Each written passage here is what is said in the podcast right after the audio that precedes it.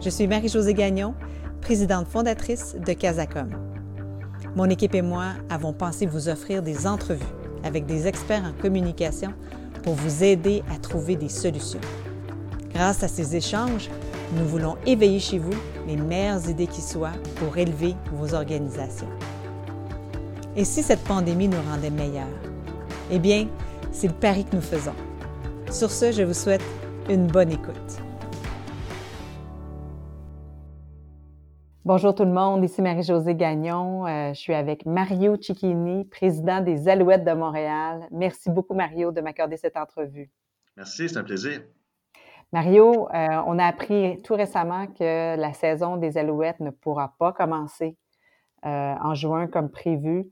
on parle de juillet. Est-ce que c'est vraiment possible de recommencer la saison en juillet? C'est de plus en plus euh, difficile. Euh, en date, euh, aujourd'hui, on est le 5 mai. ce qu'on a appris depuis le mois de mars, évidemment, depuis que le COVID est entré dans nos vies, les scénarios bougent beaucoup. les scénarios, je suis convaincu que dans toutes les business, les, les, choses évoluent à la semaine. Alors, pour le moment, on n'a rien annoncé encore, mais ça va être très, très difficile. La Ville de Montréal, vous le savez, a interdit, dans le fond, les rassemblements culturels, sportifs ou de toutes sortes jusqu'au 31 août.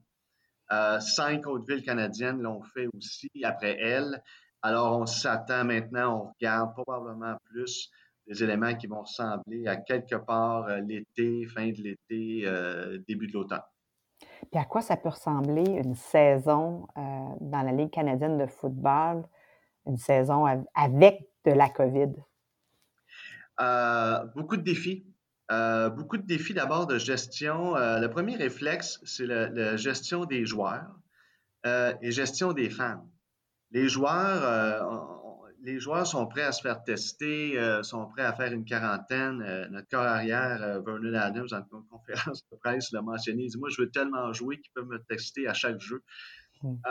mais reste que c'est une réalité. C'est un sport de contact. Il va falloir trouver une façon euh, sur le banc souvent que les joueurs soient le plus protégés possible.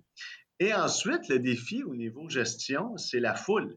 Euh, pas autant une fois que la foule est assise, mais pour l'entrée, pour la sortie, pour les coursives, pour aller euh, à la salle de bain, pour aller à la nourriture, pour aller au kiosque. vous savez, le, stade des Alouettes est très convivial derrière la zone des buts il y, a, un endroit où les gens peuvent se rassembler, euh, une plateforme euh, à côté d'RDS. Les gens aiment ça aller jaser avec nos euh, animateurs. c'est tous des éléments auxquels on se pose beaucoup de questions en ce moment sur comment on va gérer ça. Alors ça, du point de vue gestion avec la COVID, c'est vraiment les deux éléments qu'on doit, qu'on se doit de, de, bien réfléchir parce que les gens sont prêts à avoir des mesures sanitaires. Mmh. En même temps, on veut que l'expérience soit le fun aussi. Ben alors, il y a un bon équilibre à trouver. Là. Absolument. Mais quel casse-tête alors que euh, les Alouettes euh, ont nommé euh, un nouveau directeur général en plus, un nouveau président au début, au début de, de l'année 2020, de nouveaux propriétaires. J'imagine que vous, y, vous étiez parti avec Danny Machocha euh, et les propriétaires avec vraiment des idées de grandeur, euh, relancer les alouettes, euh, ramener l'esprit Cavillo à Montréal. Qu'est-ce que ça veut dire pour vous dans le grand plan? ben, ça veut d'abord, oui. nous autres, on, aimait dire qu'on était parti pour la gloire parce qu'on avait un enthousiasme fort. On a eu une réception des médias et du public qui a été très, très, très belle, qui a été, les gens étaient justement heureux, je pense, que l'équipe soit finalement euh, stable au niveau de l'actionnariat, euh, d'avoir un propriétaire qui vraiment est commis pour le long terme. On a nos euh, nouveaux challenges qui s'ajoutent. on pourrait vivre une saison écourtée. Au pire des scénarios, pas, pas, de saison. On ne peut plus écarter ce scénario-là. Malheureusement, on doit euh, vivre avec, on doit voir, souhaiter qu'il ne devienne pas une réalité, mais il est là. Alors, quand tu regardes ça, et tu pars de où on était, euh, ben, on est comme toutes les autres entreprises. Il y, a, je pense que l'expression euh, consacrée, ça a été de mettre sur pause. c'est sûr que nous ça, nous, ça va nous ralentir. Ça va nous ralentir dans notre élan. notre recherche de commanditaires, de nouveaux commanditaires était partie de belle façon. Et là, ben, les budgets de communication sont, les budgets de communication, marketing et publicité sont plus sont pour la plupart. Les gens attendent de voir comment ils vont en sortir. Alors, de ce côté-là, ça nous a ralenti beaucoup. La vente de billets de saison et la communication qu'on avait fait avec les abonnés était, elle aussi, euh, très en avance euh, sur l'année passée. Évidemment, PAF, c'est tombé pratiquement à zéro. Euh, alors, soudainement, les sources de revenus s'effacent. c'est le même pour toute la ligue. Et là, les, scénarios sont partis de plus belle. Mais clairement, l'être humain est grégaire, puis il a besoin de se retrouver. Alors, j'ai l'impression, moi, que ça va être plus optimiste que certains sondages le, disent. Et quand la foule va être là, mais je pense que le reste va, suivre. Alors, pour nous, euh, on garde un regard quand même très positif. Ce qui est plus dur à gérer d'un point de vue de business, où on est habitué d'avoir de, la, visibilité, c'est le côté inconnu. Il n'y a pas de date de fin. Alors, on est vraiment à gérer notre posture mentale de ce côté-là. Oui, puis qu'est-ce que, quel genre de message vous envoyez dans, auprès de vos publics cibles pour maintenir euh, l'engagement tout en disant la vérité? Comment ça se passe? Bien, d'abord, euh, la deuxième partie de ta question est primordiale. Euh, on dit la vérité. En ce moment, ce qui est difficile, c'est que la vérité est vraiment, vraiment, en fait, je te dirais, il n'y a pas de vérité. Alors, notre vérité, c'est de dire qu'on ne sait pas. Mmh. et qu'on suit l'actualité comme tous les Québécois mmh au jour le, jour. On n'a pas passé plus de environ euh, dix jours, je pense, à ne pas communiquer avec nos. Euh, j'envoie une lettre dans le fond de courriel euh, qu'on rédige à chaque dix jours selon la situation à tous nos membres, à tous nos abonnés de saison, incluant nos commanditaires et partenaires. Alors ça, on fait ça sur une base très régulière en les tenant informés. Euh, une grande pensée aussi pour nos employés euh, qui, eux autres aussi, le vivent d'une façon, puis qui entendent parler ligue, pas de ligue, saison, pas de saison. Évidemment, on a dû faire des mises à pied euh, temporaires. pour moi, c'est la cible primaire aussi. J'ai une cible 1, j'ai une cible A en termes d'employés et en termes de partenaires et membres. Membres, c'est nos abonnés de billets de saison, puisqu'on envoie cette communication-là après ça, on essaie de garder beaucoup de focus euh, sur le futur. Euh, il, faut se projeter dans le futur et euh, beaucoup de communication, de, j'envoie beaucoup de communication d'emails à l'interne aussi. Certains trouvent trop, d'autres trouvent pas assez. Fait que, point de vue business, ça, c'est un problème fréquent. pour trouver l'équilibre sur ça aussi. Mais qu'on essaie de parler du futur puis de se projeter qu'à un moment donné, on va jouer et euh, il n'y aura pas d'enjeu et euh, ça, va être, ça, va être le même plaisir qu'on va y retrouver et pour le moment qu'on va le savourer encore plus.